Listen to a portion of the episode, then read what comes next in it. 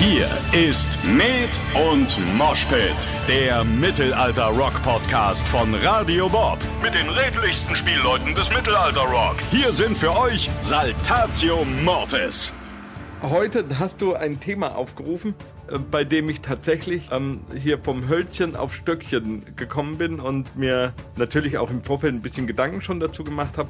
Und äh, das wäre so, ich hätte Bock, da jetzt eine Magisterarbeit drüber zu schreiben oder irgendwie eine Facharbeit in der Uni oder das ist so oder irgendein Buch über das Thema, weil es so so großartig ist. Man denkt, spinnt es halt so in sich weiter und hat einfach so ein generelles gesundes Halbwissen zu allem und äh, Gesundes gefährlich. Halbwissen ist, ist super. Also ich habe mir auch im Vorfeld gedacht, mein Gott, toll, es gibt so viele coole Songs, an denen man das aufhängen kann. Und dann dachte ich bei der Recherche, oh mein Gott, wo, wo habe ich mich denn da rein manövriert? Wie soll ich das denn schaffen? Ja. Da wird jede Folge eine Woche lang. Wahnsinn. Aber egal wie, wir werden das irgendwie schaukeln Wir heute. werden das irgendwie schaukeln. Ich bin mir, ich bin mir ziemlich sicher. Aber wie heißt doch so schön? Der Teufel steckt im Detail.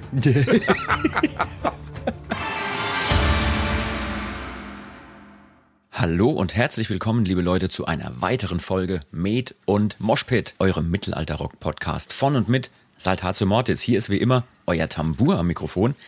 Und mit mir am Start ist heute, ihr werdet es nicht glauben, auf vielfachen Wunsch, unser Chefhistoriker Falk. Falk, schön, dass du da bist und heute bei diesem unfassbaren Thema helfen wirst. Oh, mein lieber Tambour, ich freue mich unglaublich, gerade heute und bei diesem Thema dabei sein zu dürfen. Ja, Äh, Luzi, das äh, leichtgläubige L, ist heute entschuldigt. Der ja aus Aberglauben. Der aus Aberglaubengründen, der hat aus religiösen Gründen seine Macht Teilnahme an diesem mit heute. Podcast äh, abgesagt, ja. Richtig Wahnsinn. Nee, ähm, Luzi ist tatsächlich anderweitig beschäftigt, der muss wirkliche, echte Arbeit tun. Ähm, Hallo?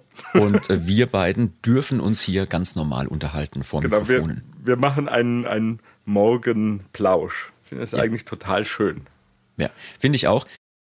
Lass uns ganz kurz einen Einstieg wagen. Und zwar wollte ich den Leuten da draußen kurz erzählen, was wir heute vorhaben. Oh ja. Wir haben wirklich uns ziemlich viel vorgenommen und eigentlich fing es so unschuldig an. Ja, ähm, ich habe anhand von verschiedenen Songs und Songtiteln und Texten überlegt, mal so ein Thema in eine Richtung zu machen, wie wir es heute versuchen.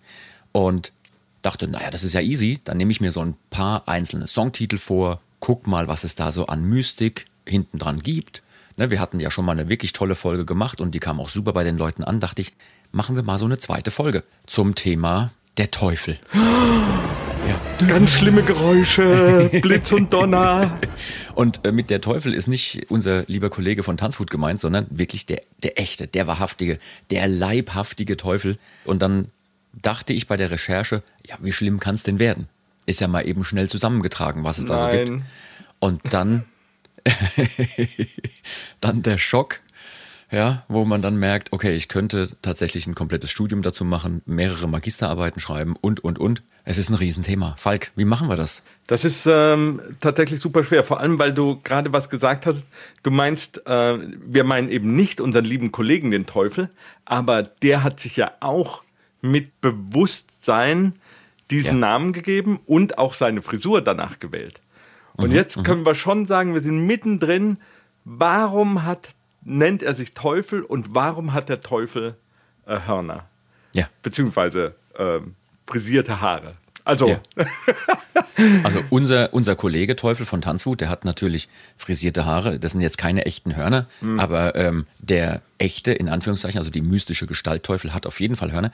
Ich würde gern das ganz kurz vielleicht nach hinten schieben. Ja. Auf einen Ja. Punkt, wo wir darüber reden, der Teufel so als mystische Gestalt und die, die Darstellungen und so weiter. Ich wollte ganz kurz uns so, ein, so eine kleine Hilfestellung geben, also dir und mir. da bin ich gespannt, weil das ist Ja. wirklich wichtig.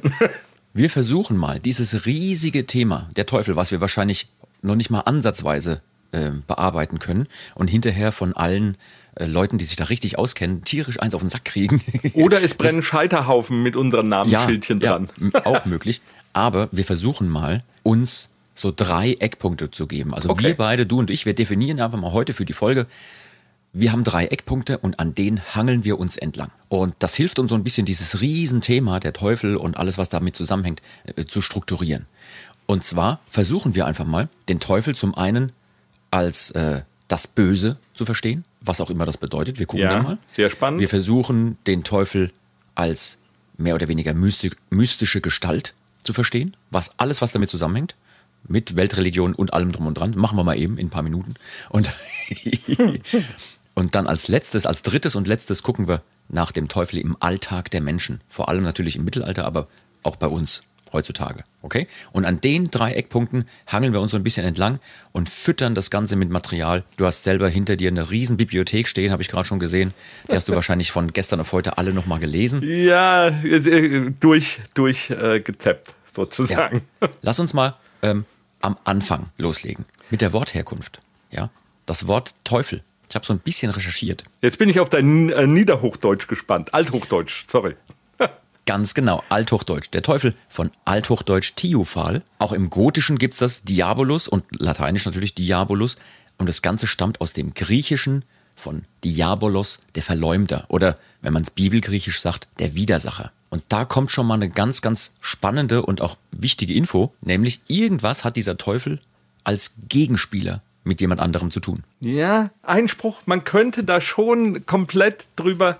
Es gibt ganze Philosophiesysteme, die, ähm, die aus der, und jetzt sind wir schon wieder schon sofort in Religion und sofort bei der Frage nach Gut und Böse Ja. und nach, den, nach der, sagen wir mal, Einteilung von Religionen in verschiedene ähm, Arten von Religionen. Es, äh, ähm, wenn man den Teufel als äh, Diabolos äh, betrachtet, also als Teilender oder als äh, Dia ist ja immer noch, sind ja immer noch zwei. Also etwas, das, er ist nicht nur der Verwerfer, äh, sondern er ist auch der Teilende und damit auch entsteht eine Zweiheit. Und jetzt sind wir natürlich schon mitten im Thema, ähm, dass das eine sehr, sehr merkwürdige, ähm, auch sehr alte Ansicht ist von Gut und Böse. Ähm, beispielsweise für die Juden oder für das Judentum ähm, gibt es eine Trennung in Gut und Böse als solches nicht. Es gibt keinen, stimmt, ja. es gibt nur die Alleinheit Gottes und ähm, da ist das Böse ein Teil seiner, äh, es gehört mit dazu Ein Teil seines Wesens, ein, definitiv. ein, ja. Wesens, ein Wesenszug von ihm. Und ähm, da gibt es dann natürlich auch die große, die große schwierige Frage äh, über allem, die, mit der auch jeder religiöse Mensch meist hadert. Warum lässt Gott Böses zu? Und äh, die Erklärung dafür ist natürlich jetzt sehr salopp gesagt, weil er das große Ganze im Blick hat. Also sprich, ich nehme jetzt mal nicht die persönlichen Schicksalsschläge, die jeder von uns hat, sondern die Sintflut. Warum tötet er so viele Menschen auf einmal? Warum tut er so viel Böses in Anführungsstrichen? Weil er die Welt, die Erneuerung der Welt im Sinne hat. Also die auch eine sehr, ein sehr schwieriges Gedankenkonzept, vor allem wenn man gerade dabei ist, unterzugehen. Ja. Da ist schon schwer. Das stimmt. Wir können das aber zumindest Ganze. sagen, äh, wir können zumindest sagen, religionsgeschichtlich ist das Ganze wirklich sehr alt. Also Ja. es ist eine sehr alte Vorstellung, dieses, dieses Prototypische für das Böse und für das Gute. Und es gibt es ja in allen möglichen Weltreligionen als Vorstellung, aber in ganz vielen verschiedenen ähm, Ausrichtungen. Wie du es gerade schon richtig sagtest, ne, bei den, beim Judentum ist das definitiv alles eine Einheit ähm, und in anderen Weltreligionen, vor allem im, im persischen Bereich, ist es immer so eine dualistische Weltanschauung.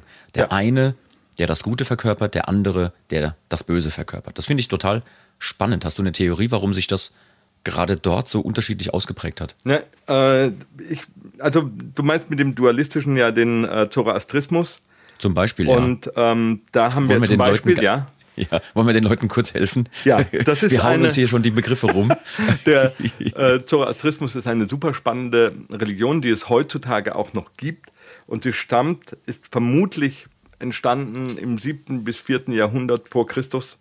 Vor Christus im Iran, also in diesem Bereich, fruchtbarer Halbmond hier, ähm, Zweistromland, also eine sehr, sehr alte äh, Religion. Und ähm, wenn ihr, wenn, wann immer ihr einen, einen Mann auf einer Sonnenscheibe mit Flügeln seht, dann ist das das ähm, zoroastristische Symbol. Und äh, das werdet ihr dort noch sehr, sehr oft finden. Ähm, der Islam hat es nicht geschafft, äh, den Zoroastrismus äh, ja, komplett zu tilgen. Ja. Sehr spannende Geschichte. Ähm, und äh, da habe ich sogar ein Zitat mir rausgesucht, ähm, weil ich das so, so äh, schön fand. Und ähm, soll ich das mal, darf ich das mal Ja. zum Besten geben? Ja, gerne, gerne. Ähm, und im Anbeginn waren die beiden Zwillinge, die nach ihren eigenen Worten das Gute und das Böse im Denken, Reden und Tun heißen. Ahura Mazda und Ariman. Also ist es für, für Menschen, die dem zoroastrischen Glauben anhängen, ähm, heißt es immer gutes Denken, gutes Reden, gutes Tun. Und das ist, glaube ich, so eine, das ist eine, so eine wunderschöne allgemeine Philosophie, der ich mich durchaus anschließen kann. Weil, ja, das Christentum hat das auch. Der, allein der Gedanke ist schon böse, aber da kommen wir dann später wahrscheinlich noch zurück. Finde ich so schön. Aber sie reden immer von Zwillingen, die gemeinsam aus der Zeit geboren werden. Groß, also finde ich ein sehr, sehr, ist ein bisschen märchenhaftes Konzept, aber super schön. Ja, ich finde to- sowieso total spannend, wie die verschiedenen Weltreligionen damit umgegangen sind, äh, sich das Böse oder das Schlechte in der Welt, was einem Menschen eben passiert, sei es, weil man gerade untergeht während der Sintflut oder weil gerade was anderes passiert, sich zu erklären zu versuchen. Also, dass man im Anblick von Leid, von Schrecklichem, versucht, sich irgendwie noch sinnvoll das zu erklären. Ja, oder auch, und das finde ich ja jetzt auch mega spannend, äh, wo du das so sagst, wird mir das klar. Man versucht sich ja auch zu erklären, warum jemand, den man vielleicht kennt oder der aus seinem Stamm ist, aus seinem Dorf, Ort hier bei mir, Friedrichsthal, jemandem anderen wehtut, jemanden anderen verletzt, jemanden anderen etwas stiehlt. Warum macht er das? Das macht doch kein normaler Mensch. Es muss etwas geben, das ihn dazu bringt, das zu tun. Das muss das Böse sein. Ja. Und das finde ich eigentlich, äh, gibt mir genau die Vorstellung, dass es das Böse gibt, Hoffnung für die Menschheit, weil wir uns vorstellen, nein, nicht wir, es ist alles aus uns selbst heraus, sondern äh, es muss eine Kraft geben, der wir uns auch entgegenstellen können, ähm, dass das Böse eben nicht natürlich äh, in uns verankert ist. Und da muss ich sagen, das da freut es mich, dass es sowas wie Gut und Böse gibt. Ja, ähm, das Spannende ist ja, dass es selbst in Religionen wie zum Beispiel dem Buddhismus auch so eine Vorstellung gibt, ne, mit Mara oder Devadatta und ähm, du hast vorhin kurz den Islam erwähnt, wo es Iblis gibt. Iblis, ja. Also das zieht sich wirklich komplett durch die Menschheitsgeschichte, dass in allen diesen Religionen irgendwo, sei es eben ein dualistisches Prinzip oder ein ganzheitliches Prinzip, das Böse irgendwo noch verkörpert. Ja. Ähm, lass uns mal ganz kurz einen Sprung wagen. Wir springen jetzt mal mehrere. Äh, Oh Gott, du, oh Gott, oh Gott. Du schüttelst mit dem Kopf. Äh, Ja. hast, du hast wahrscheinlich noch eine Million verschiedene Informationen über die Ägypter zusammengetragen oder so. ne? Ja, ja, weil äh, tatsächlich, und da kommen wir nachher zu meiner Schande des Tages, die mir heute wirklich passiert ist. Also deswegen, die ist ja klein, aber trotzdem, äh, es tut mir brutal leid. Deswegen, da, die kann ich nachher erzählen. Okay, kannst du machen. Ähm, es war eigentlich jetzt von mir eher so als Scherz gedacht mit den Ägyptern. Was hast du denn zusammengetragen? Na, ähm, wenn man sich eben mit den Ägyptern beschäftigt und nein, man muss sich ja die Frage stellen, wo kommt sowas her? Wo, wo sind die kulturellen Wurzeln? Wir waren jetzt schon beim ähm, vierten, äh, siebten, vierten Jahrhundert äh, im Vorderen Orient, ähm, aber natürlich so alte Traditionen. Ähm, die ägyptische Tradition ist für uns eine der ältesten Traditionen, die wir nachvollziehen können, weil wir Schrifttum haben. Und zwar Schrifttum in Form der Hieroglyphen, der äh, ihrer, ihrer äh, geheimen Zeichen in Anführungsstrichen. Ja. Und ähm, da bei der Recherche zu diesem Thema dachte ich so, oh, jetzt habe ich ja noch so eine halbe Stunde Zeit, jetzt kann ich doch noch mal bei den Ägyptern nachgucken, weil man kennt ja irgendwie äh, Seth und Apophis, äh, Seth, also den Gott und äh, den Gegenspieler äh, von ähm, Osiris. Und man kennt aber auch Apophis, die große Schlange. Und jetzt gibt es allein da ähm, man denkt ja immer so, die ägyptische Mythologie ist völlig klar und was weiß ich, Bastet ist die Katzengöttin, Osiris ist der, der dann wieder zusammengesetzt worden ist, ist der Papa von Horus und so weiter und die ganze Vorstellung, die hat sich über die, hm, lassen wir mal sagen, vier, 3000 Jahre alte Geschichte Ägyptens nicht geändert. Quatsch. Auch die Ägypter hatten ihre Pharaonen, die mit ihren Priestern gemeinsam gedacht haben, wir erfinden jetzt die Welt mal wieder neu. Ähm, Echnaton war einer da, äh, der am meisten aufgerüttelt hat. Aber es gibt da auch ganz andere Vorstellungen. Es gibt ja, vielleicht kennen das viele von euch, die Vorstellung, dass jede Nacht äh, Ra, der Sonnengott, mit seiner Sonnenbarke einmal durch die Duat reist, also durch die Unterwelt, sprich, wenn die Sonne am Horizont untergeht. Und da kämpft er gegen Apophis, ähm, die Schlange. Und äh, er steht auf seiner Sonnenbarke und äh, verteidigt die Barke gegen ähm, und die Sonne verteidigt die Sonne gegen den, das, das Böse des Urgrunds, also Apophis, die Schlange. Und äh, wenn er das schafft, ähm, kommt mit der Morgenröte die Sonnenbarke wieder hervor. Und es gibt also, eine muss wunderschöne... Ich ja mal, ja. Muss ich mal kurz einhaken. Also, wenn ich den Job hätte, ne? Da wird mir nach spätestens drei, vier Tagen, das wird mir so auf den Sack gehen, dann würde ich sagen, wisst ihr was, eure, eure Sonnenbarke, die könnt ihr mal schön alleine verteidigen. Ja. Ich lasse mich doch nicht jeden Abend erstmal hier von Apophis verprügeln. Ja, nur um dann wieder, oh um Gott. dann wieder aufzusteigen. Ja, deswegen, Und am nächsten Tag das Gleiche. Es gibt, äh, es gibt einen guten Grund dafür, sowas zu tun. Opfergaben und Gebete. Ah. Die helfen. Da stärkt ah. wieder den Tag über die Moral und man sagt dann, jetzt kann ich wieder neu schwupps in äh, die Duat. Die Duat ist ja auch nicht langweilig. Äh, die besteht ja auch aus mehreren Gebieten, die äh, jede Stunde der Nacht äh, sich wechseln und äh, man durchfährt äh, teilweise hübsche Dinge und dann wird es aber immer schlechter und schlimmer und merkwürdiger gen Ende hin. Ähm, aber, und jetzt gibt es eine wunderschöne Geschichte, in der alle, äh, Ra ist ja nicht auf der Sonnenbarke allein, sondern er hat noch seine, seine Gehilfen und Halbgötter und Götter mit dabei und auch Seth. Es gibt eine Geschichte, in der Seth auf der Sonnenbarke steht und ähm, Apophis es schafft, alle, alle auf der Barke mit, weil er ja eine Schlange ist, zu hypnotisieren, so wie beim Dschungelbuch K, hm, ja, mhm, äh, mhm. schafft es alle zu hypnotisieren, außer Seth. Und Seth steht am Bug der Sonnenbarke und er schlägt mit seinem Speer Apophis kurz vor, vor sie haben es wieder geschafft, sie kommen wieder raus. Und ähm, jeder von uns der so im, im, normalen Rahmen der Ägyptologie sich erstmal interessiert hat, für den ich Seth einfach der, der böse Widersacher des Chaos äh, und Gott der Vernichtung und des Chaos. Und ähm, allein daran sieht man, wie sich der ägyptische Glauben auch über Jahrtausend, Jahrtausende verändert hat. Also wir, ja. wir ändern unsere Regierungsformen hoffentlich nicht mehr so bald, aber so in, vom, äh, was weiß ich, ähm, Königtum über jetzt haben wir zum Glück eine Demokratie und hoffentlich wird sich das auch nicht ändern, aber gefeit davor ist niemand, die Zeit wälzt sich dahin und, ähm, und die Ägypter haben das mal eben über tausende Jahre mehr oder weniger stabil gehalten. Ja, äh, aber ja. dann gibt es die, dann gibt es, was weiß ich, es gibt eine Neidkosmologie, in der Seth, äh, ne, ähm, Ra und ähm, Apophis Brüder sind. Äh, dann gibt es eine Kosmologie, in der ähm, Apophis die Nabelschnur, wegen Schlange, die Nabelschnur äh, des Re ist. Also es hat sich über die Zeiten komplett verändert. Und ähm, aber das Spannende an Apophis ist für mich, dass ja das, was du vorhin gesagt hast, nämlich er ist die Erklärung für Dinge wie Erdbeben, für Überschwemmungen, für diese Dinge, die die Welt derart erschüttern, dass man es nicht einem bösen Menschen, einem, ähm, das ist nicht nur äh, Zerstörung, sondern das ist eine, das ist eine Urnaturkraft. Deswegen auch die Idee, dass Apophis schon bevor der Urhügel, bevor ähm, also der Urhügel entstanden ist. Deswegen sagt man auch, dass die Pyramiden diese Form haben, weil sie diesem Urberg, äh, der mhm, aus dem mhm. Urmeer entstanden ist, ähm, nachfolgen. Also da gäbe es ihn schon vorher, bevor das alles entstanden ist. Und deswegen ist er so eine nicht zu bändigende Kraft, außer mit Zauberei. Ja. Und dann zaubert der Ägypter ein bisschen. Und ähm, ja, um Gottes Willen, jetzt kommen wir eben, das ist das Ding. Und dabei bin ich natürlich auf Hieroglyphen gekommen, weil ich wollte wissen, wie wird denn Apophis geschrieben und ähm, bin dabei drauf gestoßen, dass er nicht nur die Schlange ist, sondern ist auch eine Schildkröte. Und das ist lustig. Also, naja. Okay, ähm, pass auf. Äh, ich wollte. Ähm, also, das Unterarm, kommt, Hocker, Hocker. Schildkröte heißt auch Apophis. Ist nicht wahr. Also, ist ja wirklich Wahnsinn.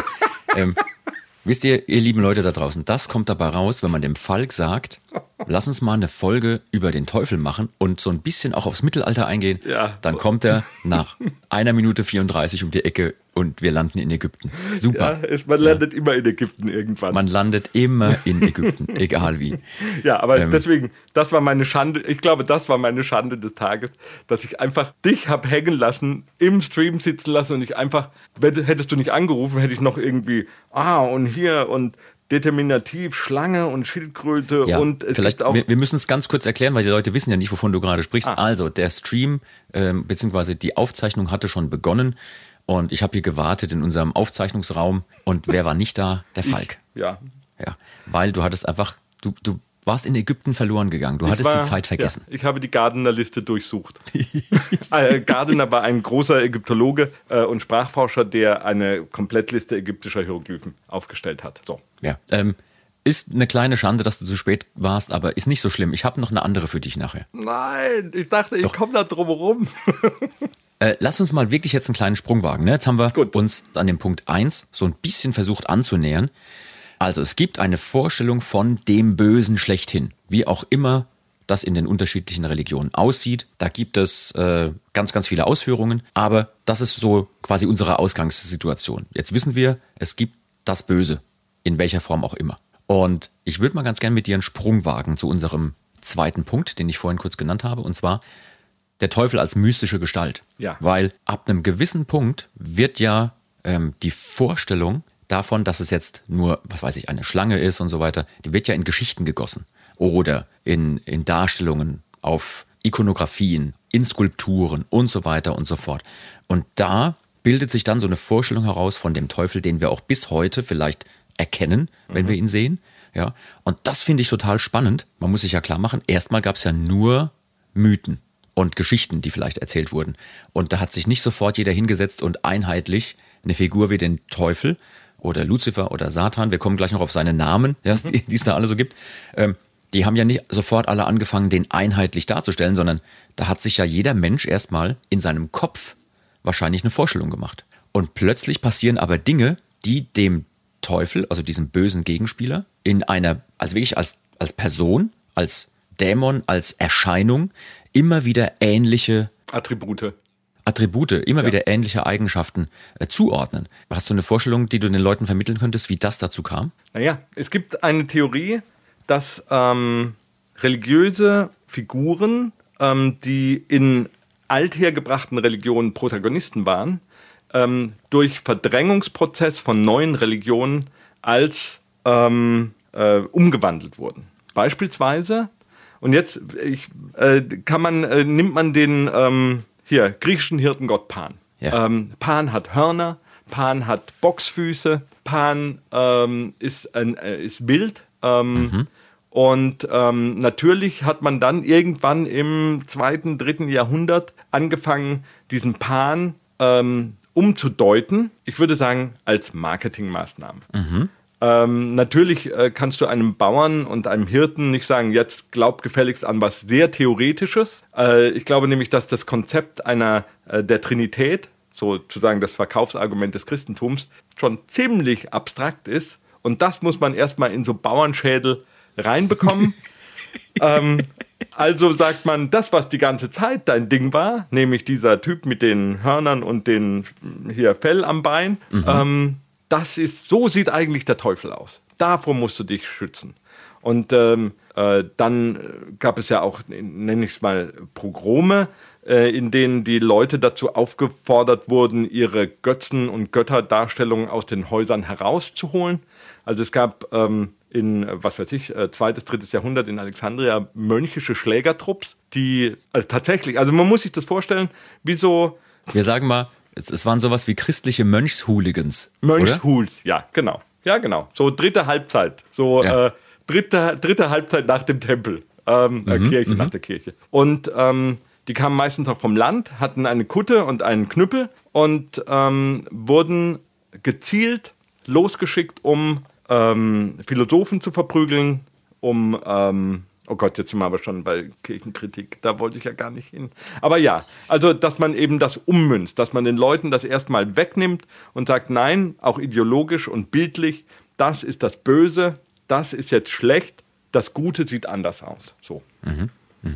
Also ähm, ganz bekanntes Beispiel ist natürlich die Sache mit Baal, Baal, ne, also wo ja. wir noch viel, viel, viel früher da sind in der ähm, Religionsgeschichte. Der, der Philistergott Baal, also Baal Sebul eigentlich, ne, Ja. Ähm, übersetzt mit erhabener Herr, wurde erstmal verballhornt in der damaligen Sprache noch als Baal Sebub, Herr der Fliegen. Ja. Ist einfach nur ein, ähm, eine kleine Änderung in der Schreibweise, hat sofort eine komplette Veränderung im Sinn. Ja. Und als Herr der Fliegen hat er dann Einzug gehalten in die christliche Mythologie. Belzebub. Ja. ja. Bis auch in, in, in die Moderne hinein. Ich meine, äh, hier, es gibt ein wunderschönes Buch dazu, über was passiert mit Kindern auf einer Insel, wenn sie sich selber überlassen sind. Ja, Dann auf einmal genau. kommt das Böse. Ähm, super spannend. Finde ich auch.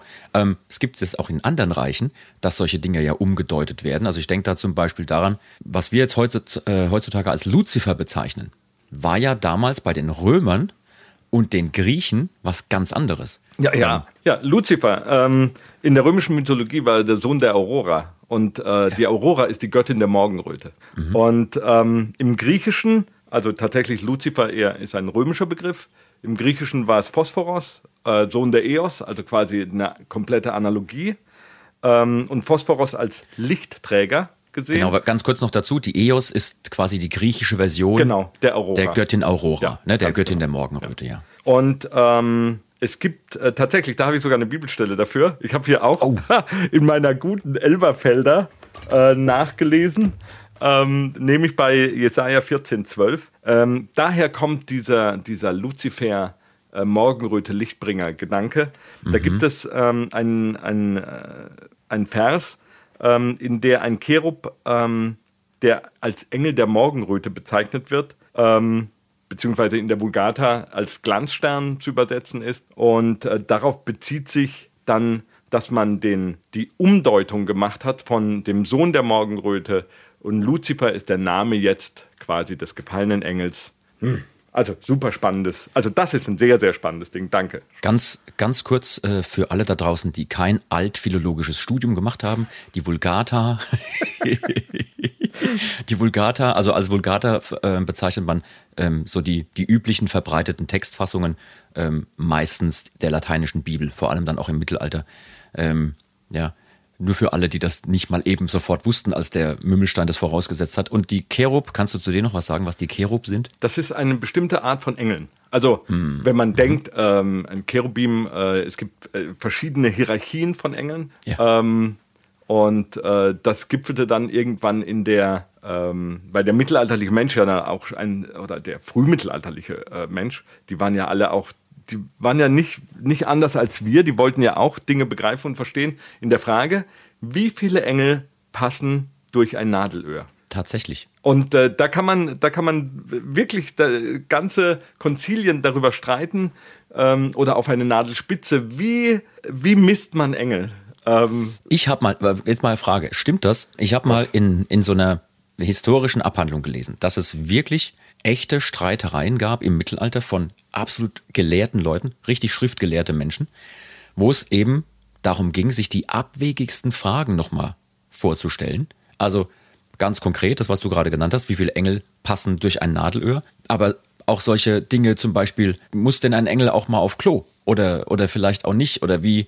Es ging darum, dass in verschiedenen mittelalterlichen Konzilen abstruseste Fragen geklärt werden mussten, weil sich Leute natürlich auch Gedanken gemacht haben in ihrer eigenen Welt und dann jemand von außen vielleicht zu dem Pfarrer hinkam und sagte, ich habe mir was überlegt, also wie machen die das denn so und so? Oder was macht denn der Herrgott, wenn das und das passiert? Und in der Bevölkerung, ich meine, so, wir kennen ja alle auch Menschen. So vielfältig und seltsam Menschen sind, so vielfältig und seltsam sind wahrscheinlich auch die Fragen, auf die die kommen. Da, hast du, hast du von Fall. sowas schon mal irgendwie auf was mitbekommen? Ja, Oder klar. bin ich da einem. Es gibt die, nein, äh, bist du nicht. Es gibt äh, zum Beispiel die, ähm, es gibt eine heilige Reliquie, ich weiß jetzt leider nicht, wo sie aufbewahrt wird, das ist die Vorhaut Christi. Ja, da äh, habe ich auch schon von gehört. Und ähm, jetzt ist die heilig, sie gehört zu ihm, ja, natürlich ist sie heilig. Und wenn man äh, eine, eine Vorhaut als heilig betrachten kann, ist dann auch, war der Urin des Heilands heilig. Ähm, weiter möchte ich das Thema jetzt nicht. Äh, mhm. Wo hat er überall fertiliert, sozusagen? Ähm, Was? Das sind so, das sind Fragen, auf die kommt man aber natürlich. Wenn du bis zu einem gewissen Grad der, die Menschen waren ja nicht dumm oder bescheuert. Sie hatten nur ein völlig anderes Weltbild. Sie hatten andere Grundmaxime, auf denen heraus sie ihre, ihre Gedanken und Gedankengebäude aufgebaut haben. Und wenn du einmal ähm, zum, bei uns, ganz einfaches Beispiel, wir haben alle beschlossen, 1 und 1 ist 2. Das ist unsere, das ist eine mathematische, das ist nur ein Gedankenkonstrukt, es ist Mathematik, wir haben aber beschlossen, dass das der Kanon und Konsens ist.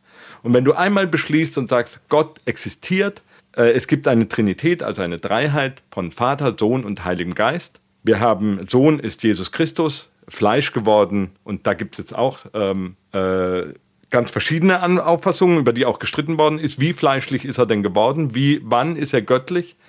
Ist er als Gott Gottes Sohn geboren, ist er Fleisch und wird dann vergöttlicht mit seinem Aufstieg, also mit, äh, mit seinem Kreuzestod. Oder ist er überhaupt nicht göttlich, sondern ein Mensch, der einfach dann zu Gott gerufen wurde? Unfassbar. Und wenn du Dinge, Grundlagen akzeptierst, dann kommst du halt in ganz absurde Gedankenkonstrukte rein, weil wenn das so ist, dann muss das aber auch so gewesen sein.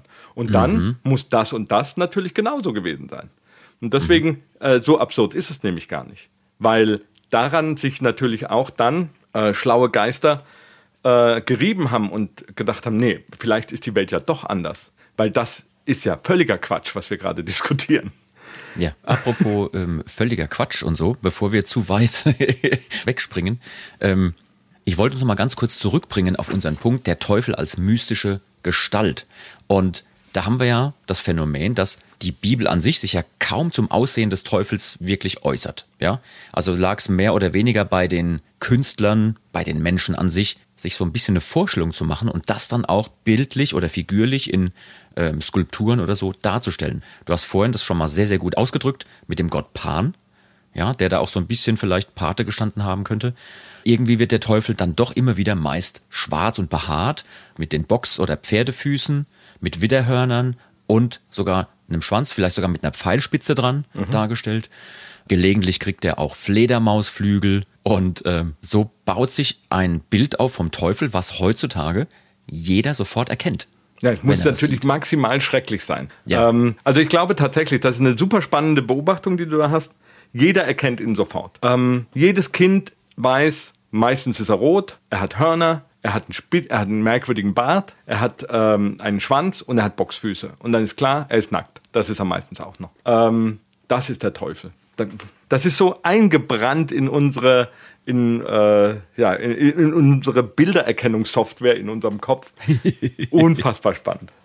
Ähm, meinst du, dass die Nacktheit auch dabei eine wichtige Rolle gespielt hat, weil er, ich sag mal, gerade in der christlichen Darstellung, auch im Mittelalter oder in der Vorstellung, dass es so eine Form von Nacktheit in der ähm, Öffentlichkeit eigentlich ja nicht geben soll, dass es damit auch was zu tun hat? Ja, ich glaube, so die das Sexualisierung. Ist, äh, ich glaube nicht, dass das ähm, was mit Sexualität zu tun hatte. Ich glaube eher, dass es eine, eine, eine Kulturerrungenschaft ist. Also, dass Kleidung, und jetzt sind wir auch natürlich schon sehr theoretisch, aber ähm, dass äh, Moral, Kultur, Sittengeschichte, dass, ähm, dass das Wilde, das äh, Unzähmbare sich die Kleider vom Leib reißt äh, und daher auch nackt ist. Und ähm, aber jetzt kommt man natürlich auch zu einem sehr spannenden Punkt. Wie, wie schafft es eine solche Vorstellung so beherrschend in unserem Mittelalter zu werden? Mhm, mh. Und zwar, das passiert nur dadurch, dass eine ganz schlimme Geschichte mehrfach durch Europa äh, fegt. Und äh, damit natürlich auch, weil man nicht wusste, wo kommt denn das her? Wo kommt denn das Böse her, das die ganze Welt verheert? Ähm, das hat bestimmt was mit Nacktsein zu tun. Das hat bestimmt was mit äh, beispielsweise äh, Badehäusern zu tun. Das hat bestimmt mhm. was mit der Fleisch, mit der Wollust zu tun. Ähm, und dass dann daraus eine, und vielleicht sollen wir die Katze aus dem Sack lassen, wir reden vom schwarzen Tod, wir reden von der Pest, wir reden ähm, von einer äh, Pandemie, die wir uns nur mittlerweile, aber auch nur en Detail vorstellen können. Ähm, wir alle haben jetzt äh, Jahre der Pandemie hinter uns gebracht und äh, zum Glück haben wir größtenteils alle überlebt. Ähm, aber jetzt hat die Menschen im Mittelalter eine Krankheit getroffen, die so schlimm und verheerend war, dass jeder Dritte, jeder Dritte stirbt. Mhm. Und ähm, das kann man sich gar nicht gar nicht genug vorstellen, weil es sind ja nicht nur Leute gestorben, die, ähm, was heißt nur, um Gottes Willen, es sind ja, äh, keine Ahnung, nicht nur die Landbevölkerung, sondern es sind ja auch, äh, es sind Leistungsträger, äh, Adlige, ähm, Philosophen, also es sind einfach ein kompletter Querschnitt der Bevölkerung. Wenn man sich das vorstellt, damals in der Schule, man nimmt seine Klasse und jeder Dritte mhm. kann man sich nicht vorstellen. Was das an Verlust ist und an Rückschritt. Und dass man da tatsächlich denkt, okay, da ist das Weltengericht gerade angebrochen. Hier, das ist die Endzeit. Wir haben irgendeinen Scheiß gebaut, wir werden bestraft. Und das ist ja auch so ein, so ein Ding des Mittelalters und deswegen ist dieses Thema einfach so, so ungut in verschiedene Bereiche abzugrenzen, weil ja, ja. wir reden jetzt auch von Schuld, ähm, von Sühne, von ähm, wie löst man das auf? Was ist das, was ist das Böse? Äh, der Teufel ist schuld. Wir sind, wir haben den Teufel in uns gelassen. Ähm, die Pest fegt durchs Land. Ja, alles Leid, alles, was an Unordnung oder an, an empfunden Bösem passiert, wird mit dem Antichristen personifiziert. Also der, der Gegenspieler. Der, irgendwas muss doch hier bei uns schiefgelaufen sein. Ähm, und im, im mittelalterlichen Christentum gab es dadurch auch eine sehr, sehr machtvolle Dämonologie. Also die Vorstellung, dass es eben nicht nur den einen Teufel, den einen Satan gibt, sondern ganz, ganz viele Formen von Unterdämonen, ja, äh, mit denen man es auch noch zu tun hat. Und äh, das fand ich auch so spannend bei der Recherche, dann rauszukriegen, naja, nee, Teufel und Satan, das wird auch gleichbedeutend benutzt, teilweise mit all den kleineren Unterdämonen, die in diesem, dieser riesigen Welt, die man sich da vorgestellt hat, ihr Unwesen treiben. Ähm, man konnte sich das wahrscheinlich gar nicht vorstellen, wie das eine alleine das schafft. Ähm, und natürlich, und um Gottes Willen, wir, wir dürfen ja nicht ähm, außer Acht lassen, dass das Christentum in Deutschland ja, ähm, oder da wo hier bei uns gar nicht so alt ist. Also es ist ja nicht 2000 Jahre alt, sondern ähm, die, ähm, keine Ahnung, die, der letzte, der Yggdrasil wurde, was weiß ich, 600 oder 800 gefällt. Und äh, wir haben äh, hier Karl der Große kämpft immer noch gegen heidnische Sachsen. Ähm, also wir, wir sind noch gar nicht so lange christianisiert. Und von daher, wir nehmen natürlich auch unsere ganzen alten Überlieferungen und Aberglauben, ich nenne es jetzt blöderweise Aberglauben oder damalige Glaubensvorstellungen von Geistern ähm, und Wesenheiten, die um uns herum existieren, mit, mhm. verchristianisieren mhm. die. Schönes Beispiel, wir haben einen Song drüber gemacht, ähm, über Frau Holle, die Pärchen. Ähm, ja. Teufelsfiguren, äh, ähm, die aber eigentlich in unserer Urvorstellung eine, eine wunderschöne Frau ist, die ähm, Perchta und die heute bei den Perchtenläufen als behaarte, gehörnte Teufel dargestellt werden. Mhm. Also super spannende Phänomene ähm, und natürlich auch äh, tatsächlich, was ich vorhin meinte, dass ähm, die Vorstellung der Trinität Gottes ist, das ist was für Akademiker, auch im Mittelalter. Die Erklärung äh, die, wir, die wir da jetzt heute nachvollziehen können, das war was für sehr elitäre Kreise. Das ist sowas wie Quantenphysik, muss man sich vorstellen. Also die, diese hohen, diese alten, großen Kirchenmänner, das waren so die Einsteins äh, und Plancks der, der christlichen Welt. Und ähm, als normaler Kirchgänger äh, war man froh, also wenn man nicht eingeschlafen ist in einer Messe, weil mhm. man versteht ja sowieso nicht, was da passiert. Weil alles war auf Latein. Ja, natürlich. Es ist alles auf Latein. Du verstehst nicht, was es bedeutet. Und deswegen gibt es eine wunderschöne Erklärung, warum außen an den Kirchen Teufelsdarstellungen sind, um den Menschen so sehr in Angst zu versetzen, dass der sprichwörtliche Kirchenschlaf nicht einsetzt. Mhm. Also, dass man sagt, okay, Gottes Willen, oh Gott, oh Gott, und jetzt bin ich in der Kirche und jetzt bin ich so aufgeregt, äh, weil diese Bilder natürlich, ähm, das ist auch ein Bild, was man sich, wo man sich zwei Minuten Zeit nehmen muss, um sich das mal zu verinnerlichen. Man stelle sich vor, jedes Haus hat ein bis zwei Stockwerke. Es stinkt in der Straße, wir haben keine Kanalisation, es ist alles vielleicht Fachwerk, strohgedeckt mit, also es ist alles sehr merkwürdig. Und auf einmal komme ich in eine gotische Kathedrale ich habe ein Lichtspiel äh, an der Wand. Das muss gewirkt haben, wie wenn meine Oma auf dem Rammstein-Konzert im Moshpit steht. So, das ist die, das ist die Wirkung einer Kirche auf, ähm, auf den Menschen im Mittelalter. Ja, mhm. das ist so, mhm. äh, was für eine, was, und dann noch Weihrauch geschwenkt. Wenn man mal Weihrauch tatsächlich so inhaliert hat, dann weiß man, okay, das macht auch was mit einem. ähm, also, ich habe Weihrauch, ich habe die Lichtorgel äh, ich habe Geräusche, die von der an, aus einer anderen Welt zu kommen scheinen.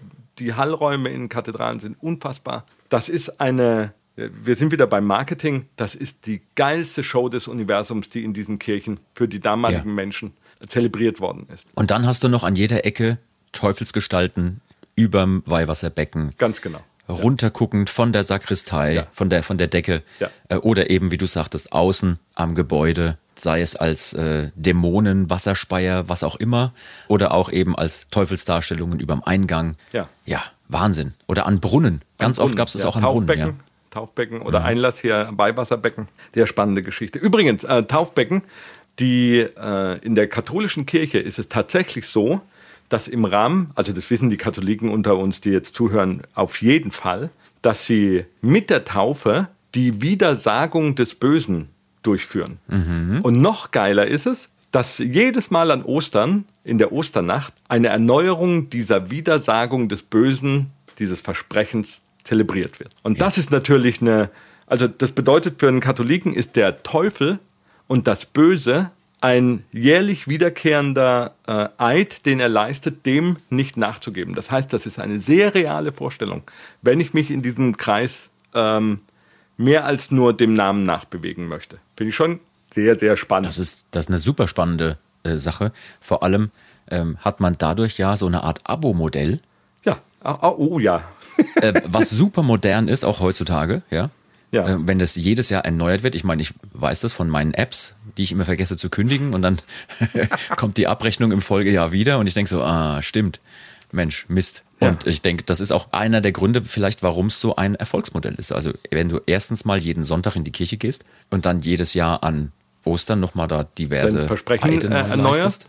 Und wenn du, wenn du dir vorstellst, die ähm, eigentlich finde ich es immer super schade, äh, wenn man äh, über Kirche wettert und sie, sie schlecht redet. Ähm, aber tatsächlich muss man sagen, dass, ähm, und da sind sich auch sehr viele, viel schlauere Leute als ich einig, ähm, die, die Kirche im Mittelalter, das war ein Erfolgsmachtmodell. Mhm. Das war eine, ähm, mit, der, mit dem Schüren der Angst des Menschen vor dem, was passiert nach dem Tode. Es gibt zwei sehr wichtige ähm, Unterscheidungen im Sterben, nämlich den guten Tod und den bösen Tod. Und der gute Tod, das war der Tod im Kreis der Familie mit den gespendeten Sakramenten durch einen Priester. Und es gab den bösen Tod, das ist der, der dich plötzlich ereilt, unvorbereitet, ohne Sakrament. Man war quasi zur Hölle verdammt. Und das ist natürlich, ähm, deswegen sind das solche Dinge. Das ist starker Stoff. Das ist also, starker Stoff. Ja. Ähm, da stirbt man im Stand der Sünde. Und jetzt wird dir noch gesagt, wenn tausend, und das steht in Johannes, wenn tausend Jahre vorbei sind, dann kommt das Weltenende, das Weltgericht. Mhm, und ja. dann erwartest du, ähm, und jetzt kommen wir zu einer ganz für mich wichtigen, essentiellen ähm, christlichen Problematik. Die frühen Christen glaubten alle daran, dass der Messias morgen kommt. Also die Urchristen, für die war sicher, Jesus ist aufgefahren, jetzt kommt er gleich. Und du bist jeden Tag in Erwartung des Heils äh, gewesen. Ähm, das gibt es bei verschiedenen christlichen Gemeinschaften heute auch noch, aber er hat halt jetzt ein bisschen Verzögerung. Und dann war der. Vielleicht kommt, er mit der, vielleicht kommt er mit der Bahn. Vielleicht kommt er mit der Bahn. Und dann, äh, dann hattest du natürlich einen Erklärungsnotstand nach äh, ein paar hundert Jahren. Warum, warum kommt es denn nicht? Warum warten wir die ganze Zeit? Warum gebe ich mein ganzes Geld den Armen, habe jetzt selber nichts mehr, um es mal mit Torfrock zu sagen, mhm. ähm, aber es passiert ja nichts. Und dann brauchte man neue, neue Modelle. Und eines dieser neuen Modelle ist zu sagen, ah, da gibt es doch diese Stelle beim Johannes im Jahr 1000, na, vielleicht 1050, 1100, je nachdem, hm, man ist ja nie so richtig genau, da kommt das Weltenende. Und dann hast du eine neue Angst. Du hast nicht die Erwartung des Heils, sondern du hast die Angst vor dem Ende. Und am Ende wird abgerechnet. Das ist so die, die ganz schlimme, fiese Botschaft. Und wenn du es nicht schaffst, dein Grab irgendwo vielleicht in der Kirche und je näher du dran bist am Altar oder an den Knochen. Auf jeden Fall in Heiligen, geweihter Erde. Ja, ja. Ja, geweihte Erde, nah am Altar, nah in der Kirche. Deswegen sind ja auch manche Leute, die wirklich wichtigen Leute, in Kirchen bestattet. Die sind natürlich schneller. Das ist so wie ähm, Frankfurter Börse, wenn dein Rechner, dein Internetknotenpunkt näher am Atlantikkabel ist. Dann hast du schneller Informationen und bist schneller reich.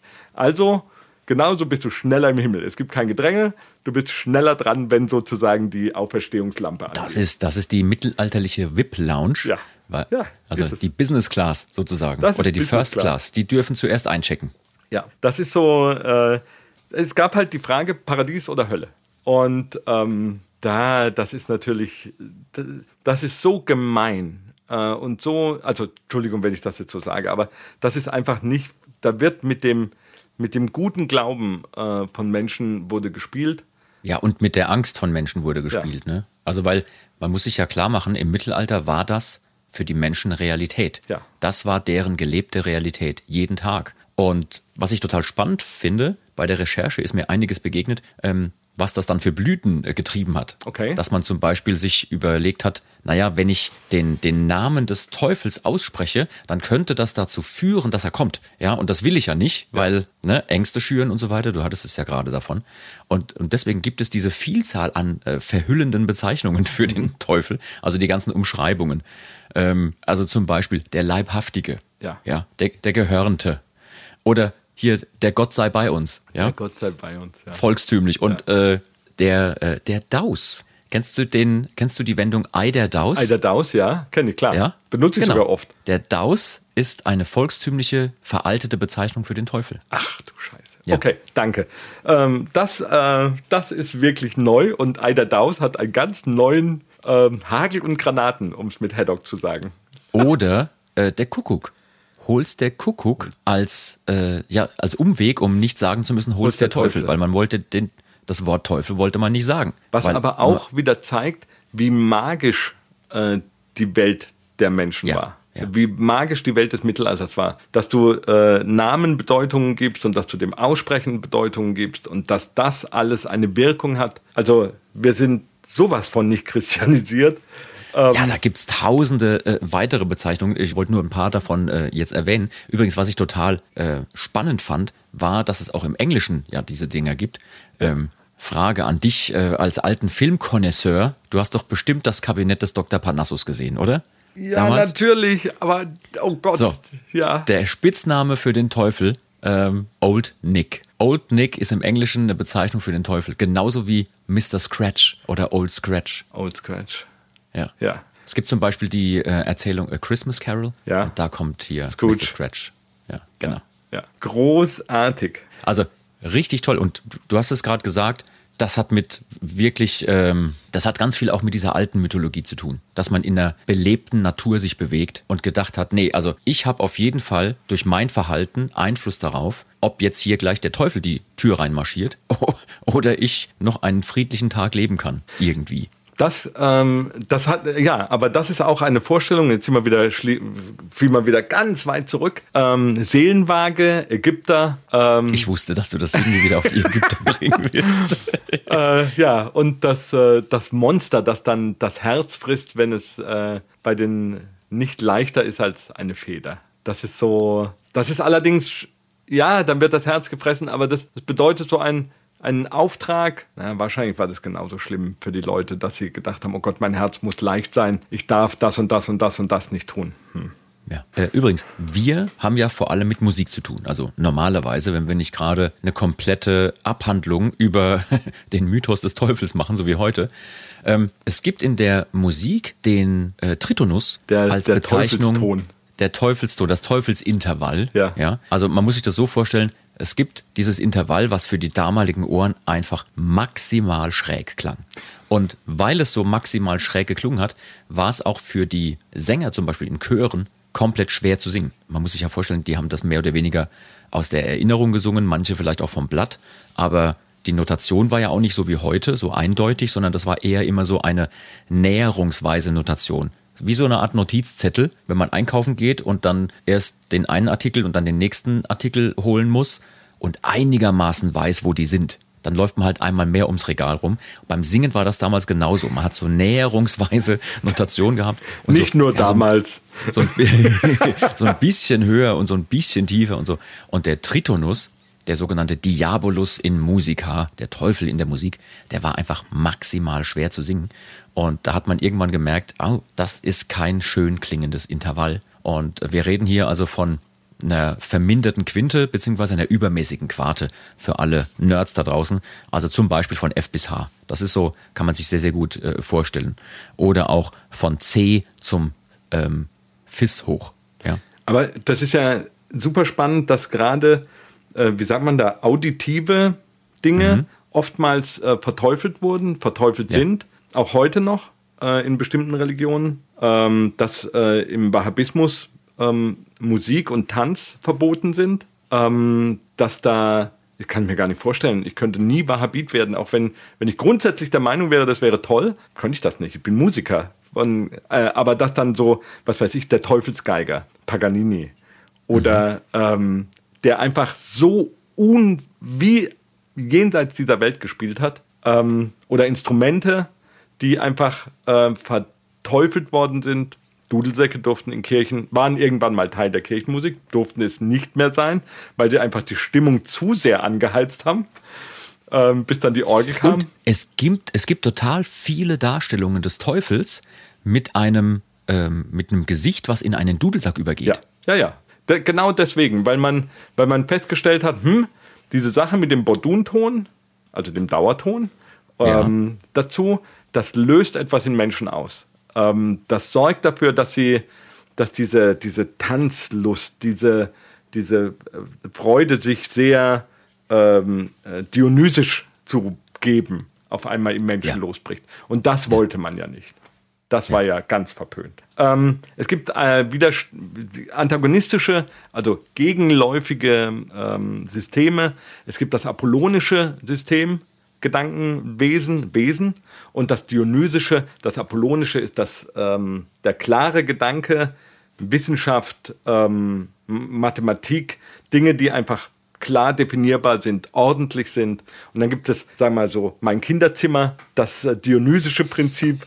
Äh, da geht es um Wildheit und um Austoben und animalische Gefühle. Sehr spannend, Anekdote aus Karlsruhe. Ähm, fast alle Statuen, die im Park des Karlsruher Schlosses aufgestellt sind, sind alles dionysische äh, Statuen. Es gibt oh. fast keine apollonischen. Das heißt, es war ein, deswegen sagt man ein Lustschloss. Das war, da ging es um, und zwar bewusst, weil die wussten, was sie da tun. Da geht es bewusst um die, die äh, Reize der, der, des Körpers und der Physis und des Auslebens von Gefühlen.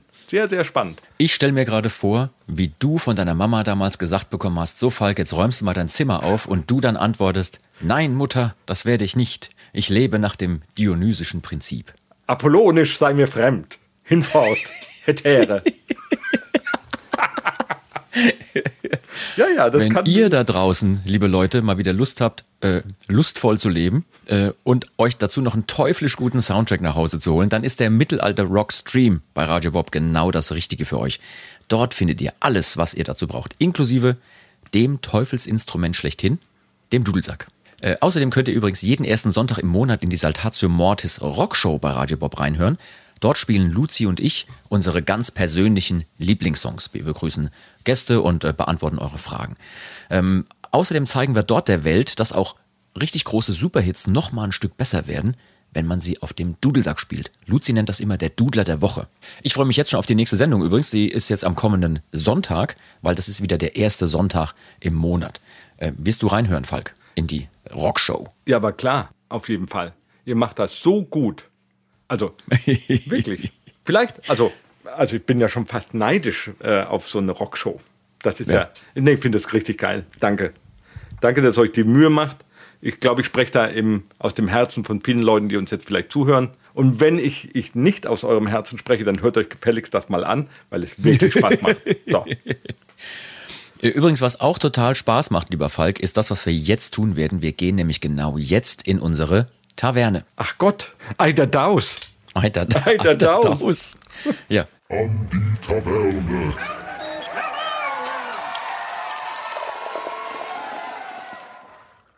Äh, wir gehen jetzt in die Taverne und äh, wir haben ein Rätsel, was wir lösen müssen, du und ich. Ich bin gespannt. Ist das zwar, eine Einreichung? Das ist eine Einreichung, ja. Oh Gott. Ähm, ich habe ja so ähm, wie soll ich sagen, ich habe ja die Vermutung gehabt, dass du immer derjenige bist, der mir von der Mailadresse ganz bestimmt nicht Falk, Ed äh, und so weiter, immer irgendwelche Dinge schickt. Wir haben heute aber wirklich ein ziemlich teuflisches Rätsel, was du und ich lösen müssen. Es wird nicht leicht, sage ich dir, aber es wird auf jeden Fall lustig. Ich habe hier nämlich jetzt eine Mail bekommen und in dieser Mail hat jemand teuflisch, wie er war, er oder sie, ähm, du warst es nicht, sagst du. Falk? Was? Nochmal? Du sagst, du warst es, du warst es nicht? Nee, ich war es nicht, tatsächlich. Dieses um Rätsel nicht geschickt. Okay, gut. ähm, äh, uns hat jemand Redewendungen geschickt. Oh Gott. Und diese Redewendungen sind durch Teufelskunst fast unkenntlich gemacht worden. Denn sie sind so geschrieben worden, wie sie an einem wahrhaft teuflischen Ort stattfinden könnten, nämlich in einer deutschen Behörde. Und äh, wir beide müssen jetzt rausfinden, welche, welche Redewendung sich hinter wirklich schrecklichen Formulierungen, die in einer deutschen Behörde stattfinden könnten, äh, verbergen. Ich bin sehr gespannt. Ich auch. Aber in die. Taverne. So.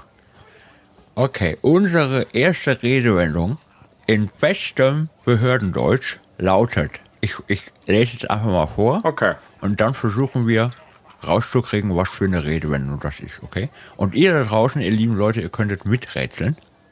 Okay, also. Es lautet folgendermaßen. Die, die Erklärung lautet so. Staatsbürger, die den ersten Buchstaben des lateinischen Alphabets nennen, sind dazu angehalten, augenblicklich und ohne eine das übliche Maß überschreitende Verzögerung mit der Nennung des darauffolgenden zweiten Buchstabens fortzufahren. Ja, habe ich, klar. Ich sag's nochmal. Ich weiß es. Staatsbürger, die den ersten Buchstaben des lateinischen Alphabets nennen, sind dazu angehalten, augenblicklich und ohne das übliche Maß überschreitende Verzögerung mit der Nennung des darauffolgenden zweiten Buchstabens fortzufahren. Und das heißt was genau, Falk? Wer A sagt, muss auch B sagen. Wahnsinn. Wahnsinn. Du bist der Hammer. Nein, Ich das, guck- ist, du- das ist einfach. Das Ich einfach. gucke, ich gucke. Ja, es stimmt. Wer A sagt, muss auch B sagen. Super. Pass auf, ich habe noch einen zweiten für dich. Okay. Okay, machen wir mal das Schwere hier. So. Ähm, gefiederte Wirbeltiere haben eine signi- signifikant höhere Erfolgsrate, wenn sie die von ihnen bevorzugten wirbellosen Kleinstiere kurz nach dem morgendlichen Verlassen des Nests erlegen. Ah ja, klar. Und, und Falk die ganze Zeit so, die reden doch ganz normal. Ja, Wieso, er ist denn? völlig normal hier. Ist doch völlig verständlich.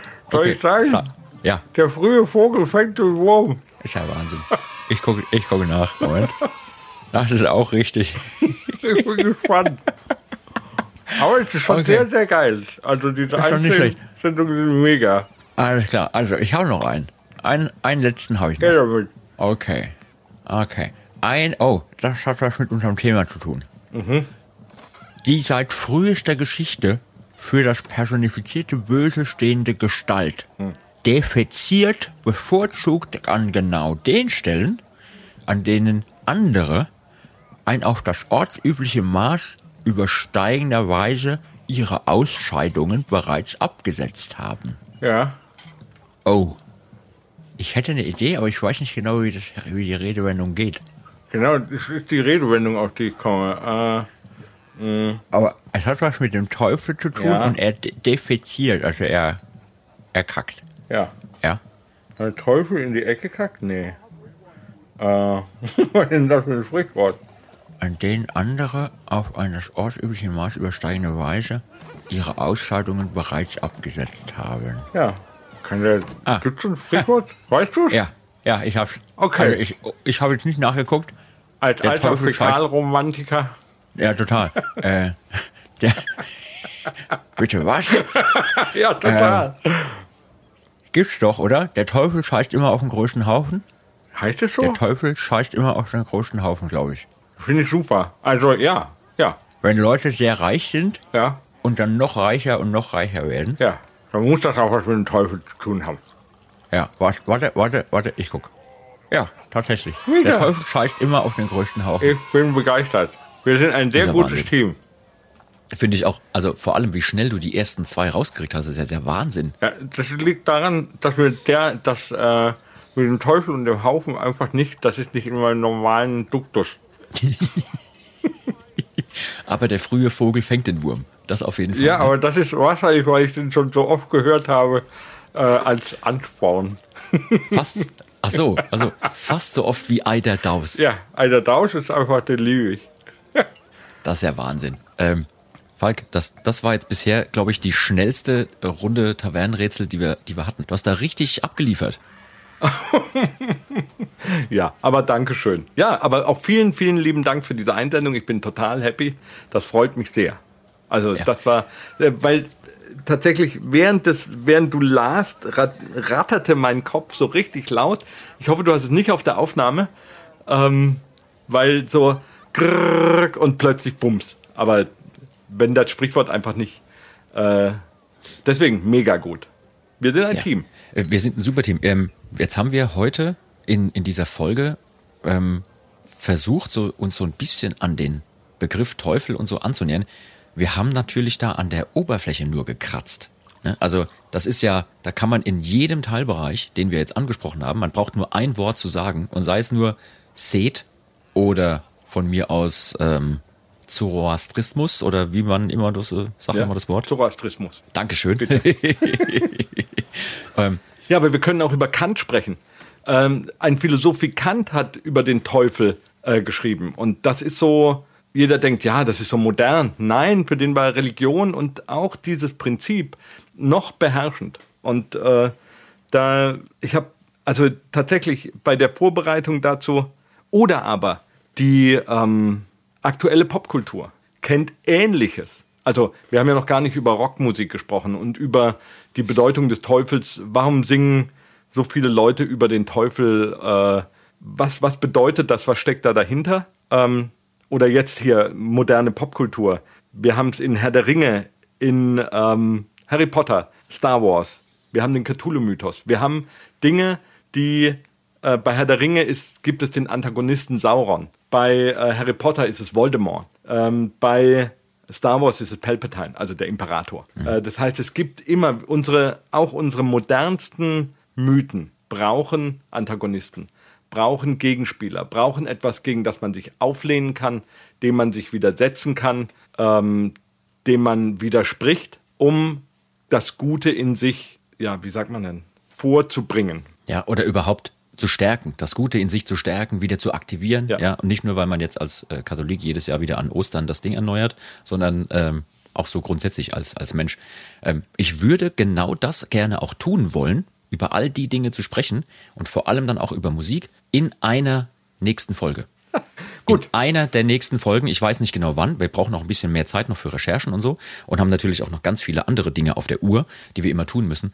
Aber das würde ich gerne auf jeden Fall machen, weil wir haben jetzt zumindest die Oberfläche so ein bisschen abgekratzt und haben überall mal geguckt, was es denn so gibt. Denn ich hätte uns ungern in dieses Thema so reinschmeißen wollen und sagen, ach übrigens, und jetzt machen wir nur das eine Ding und alles andere lassen wir mal außen vor, sondern Gott sei Dank durch deine tolle Mithilfe heute haben wir es geschafft, so einen, wie beim letzten Mal, Parforce-Ritt durch die, der- ah, durch die, danke für durch die Geschichte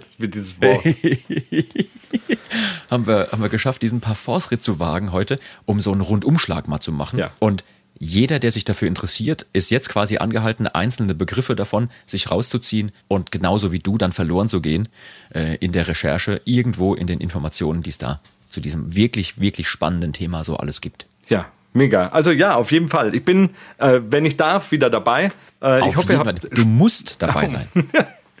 ja, ich hoffe, ihr habt alle Spaß an dem Thema, weil ähm, ich glaube, da steckt für uns alle ganz, ganz viel drin. Man, wir diskutieren ja alle miteinander immer über, äh, wir also wir diskutieren immer mal wieder über Religion, über was ist gut, was ist böse, wofür setzt man sich ein, wo steht man ein, ähm, wie definiert man sich, ist der Mensch böse an sich, das sind alles so ganz zentrale Fragen. Was kommt nach dem Tod? Gibt es ein, äh, ein Fegefeuer, gibt es ein Weltengericht, gibt es ein, oder gibt es nur in uns, ist das in unserer Vorstellung, brauche ich das überhaupt, äh, um glücklich sein zu können oder um ein guter Mensch zu sein? Das ist ein Riesenfeld, äh, das den Menschen abbildet in seiner Gänze. Und wir haben versucht, im Med- und Moshpit-Podcast da ein Licht drauf zu werfen. Und ich komme mir vor wie jemand, der ein Streichholz entzündet hat in einer gotischen Kathedrale. Pass auf, und jetzt kommt's. Und jetzt kommt's. Damit waren wir sowas wie der Lichtbringer. der Lucifer. Der Lucifer. Oh. Und jetzt kommt so das große Ende, die Auflösung, die mir vorhin noch eingefallen ist, wo ich dachte so, boah, weiß das überhaupt jemand? Luzi das L. Jetzt denkt mal drüber nach, woher Luzi kommt. Das L muss er selber aufklären, woher das L kommt, aber Lucifer, Ja. Luzi, gibt es da eine... Es gibt einen Grund, warum wir den heute hier nicht eingeladen haben. Wir hatten ein bisschen Angst, seinen Namen zu nennen und dass er dann da ist. Ich glaube, ich werde ihn in Zukunft einfach nur Daus nennen. Genau, Alter Daus. Hey Daus. Hey Daus. Der Daus. Super. Ähm, wir haben noch einen Programmpunkt, den wir in jeder unserer Podcast-Folgen bearbeiten, den ich auch heute nicht weglassen möchte. Die Rede ist natürlich von der Schande des Tages. Ich hab's befürchtet. Schande Schande. Pass auf, lieber Falk. Es ist ja so. Bei der Schande des Tages geht es ja immer darum, dass jemand freiwillig was erzählt, wo etwas passiert ist, wo er nicht so gut weggekommen ist, vielleicht selbst, aber es soll niemanden in die Pfanne hauen und es soll auch niemals irgendwas sein, was besonders schlimm ist, sondern im besten Falle ist es lustig. Und äh, ich habe stellvertretend zwei mögliche Schanden des Tages gefunden beim Okay. drüber nachdenken, die wir erzählen könnten. Aber ich habe mich dann dafür entschieden, weil du ja heute da bist, dich sozusagen freiwillig zu verpflichten, eine Schande des Tages zu erzählen, weil sie nämlich überhaupt nicht schlimm ist, sondern wirklich lustig. Und ich rede jetzt von etwas, äh, wir quatschen da jetzt mal ganz kurz drüber, du wirst dich sofort daran erinnern, was ich meine. Okay. Das, ich, ich finde, das, diese Situation sollten wir mit den Leuten teilen. Und die Rede ist von einer Situation, die in unserer letzten Show, die wir gespielt haben, passiert ist. Ähm, ist jetzt noch nicht lange her, du wirst dich dran erinnern. Da gab es eine wirklich tolle Situation während der Show. Und die war wirklich nicht schlimm, aber ich habe mich totgelacht, weil du warst so im Vorwärtsgang und hattest den Spaß deines Lebens bei einem Song. Man muss ja auch fairerweise dazu sagen, du hast bei manchen Songs lange keinen Einsatz und dann kommt eine Melodie, die musst du dann spielen und dann bist du auch immer äh, am Start und spielst es. Aber bis dahin, du stehst ja auch nicht nur da, sondern du hast ja einen Riesenspaß mit den Leuten. Ja. Du, du jubelst die an, du singst mit denen. Das ist irgendwie, du bist auf der Bühne unterwegs und Ja. das ist toll. Und Ja. dann gab es eben eine Situation in der vergangenen Show, da habe ich dich plötzlich angeguckt und habe dir was entgegengerufen. Möchtest du den Leuten erzählen oder verraten, was ich dir entgegengerufen habe, während der Song noch lief? Ja, da tanze ich sozusagen voller Begeisterung mit meiner Drehleier umgeschnallt, auf den Einsatz wartend, den Tamburen an, der hinter seiner Trommelburg große Augen bekommt und brüllt. Dudelsack! Und ich gucke auf mein Instrument und denke, ei, der Daus! Scheiße! Und renne zu meinem Instrument, konnte gerade noch die Leier abschnallen, packe den Sack, schalte ihn ein, weil er ist ja gemutet, und schaffe es zum ersten Ton In Echtzeit hast du es geschafft, gerade in Echtzeit so. sozusagen umzuswitchen von einem Instrument aufs andere. Das Ja, tut du mir so einfach, leid. Du warst von der Situation und vielleicht auch von dir selbst so ergriffen. Das ähm, muss man aber auch sagen. Wir waren ja, wo wir waren, wir waren in Zürich. Ja. Und äh, das Publikum hat einfach unfassbar diese Halle zerlegt. Danke, liebe Schweizer. Ja. Danke, liebe Züricher. Danke, liebes Publikum insgesamt. Ihr wart einfach der Wahnsinn. Und äh, ihr habt mich so, also es gibt ja immer so, ich glaube, jeder Musiker hat so ein Default-Setting, das er immer abrufen kann. Und leider, leider, leider habe ich genau diesen Song fälschlicherweise auf dem falschen Instrument geübt in der Vorbereitung. Also Naja, du bist halt auch ein sehr eifriger Typ. Du, du übst das eine, ähm, das eine Lied Ach auf so, dem ich spiele Dudelsack. alles immer Und du spielst alles irgendwie. Ne, du bist halt einfach ein sehr, genau. Ich lerne alles auch und auf, mein, auf dem Hang übe ich es auch. Oh, oh, das würde ich aber gerne mal hören, mein lieber Mann.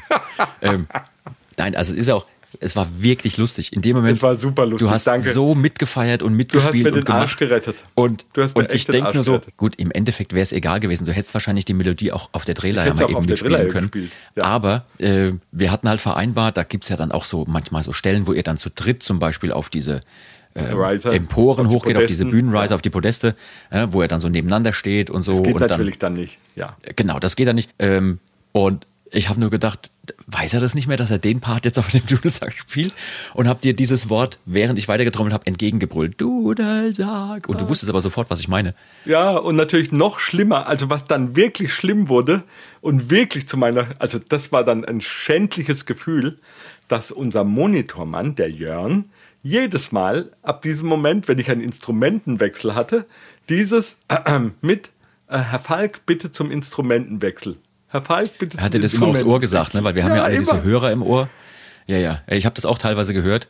Ähm, Ja, super. Ich war so, das, da bin ich jedes Mal im Boden versunken. Also, weil man, man möchte es ja natürlich richtig machen, alles, auf jeden Fall. Aber ja, das war, ähm, also, ich hoffe, ihr habt es nicht mitbekommen. Wir sagen auch nicht, welcher Song das es war. super. Dankeschön. Aber, weißt du was? Hol's der Kuckuck. Ja, Ei der Daus. Daus. Es ist völlig egal. Ja. Es hat äh, tierisch Spaß gemacht. Es hat auch Spaß gemacht, heute diesen, diesen kleinen Einstieg zu wagen in dieses Thema der Teufel und alles, was damit zusammenhängt. Wir werden auf jeden Fall mindestens noch eine weitere Folge machen, wo wir dann auf die genannten Punkte mehr eingehen, die du vorhin gesagt hast.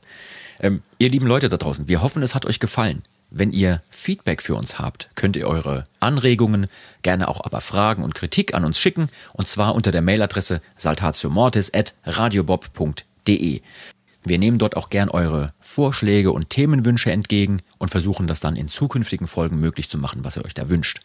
Äh, wenn ihr uns bewerten könnt in euren Podcast-Apps oder überall dort, wo ihr den Podcast hört, freuen wir uns über volle Punktzahl, volle Sterne. Damit helft ihr uns, weiterhin diesen tollen Podcast machen zu können. Sagt auch gern euren Freunden Bescheid, dass es hier was Schönes zu hören gibt. Ähm, die freuen sich vielleicht auch und wir kriegen noch ein paar mehr Hörer, denen wir dann teuflisch einheizen in irgendeiner der nächsten Folge. Das vorletzte Wort gebührt wie immer meinen Gästen. Das bist heute du. Ähm, ich hoffe, du musst jetzt nicht irgendwelche Dämonen zusammenrufen, die dir helfen, den Abschluss aus dieser Folge zu schaffen. Hast du unseren Leuten da draußen, die uns hören, noch was mitzugeben? Ja, ähm, denkt einfach mal über folgende zwei Begriffe nach: Heidenspaß und Höllenangst. Oh. Lasst es einfach mal wirken bei euch. Und ähm, ich möchte jetzt nicht, dass ihr alle Heiden werdet, ähm, aber ich möchte, habt keine Angst vor der Hölle. Das du möchtest so, auf jeden Fall, dass die Leute einen Heidenspaß haben bei allem. Genau, ich möchte, dass ihr alle einen Heidenspaß habt, auch mit uns, mit unserer Musik, an diesem Podcast, mit allen Podcasts, die da kommen werden. Und habt keine Angst vor dem, was kommt. Dem ist nichts hinzuzufügen. Vielen Dank, lieber Falk. Danke. Vielen Dank, ihr lieben Leute da draußen fürs Zuhören. Wir verabschieden uns und sagen Tschüss, bis zum nächsten Mal. Ciao. Ciao. Das war Med und Moshpit, der Mittelalter-Rock-Podcast mit Saltatio Mortis, ein Radiobob Original-Podcast. Mehr davon jederzeit auf radiobob.de und in der MyBob-App. Radio Bob, Deutschlands Rockradio.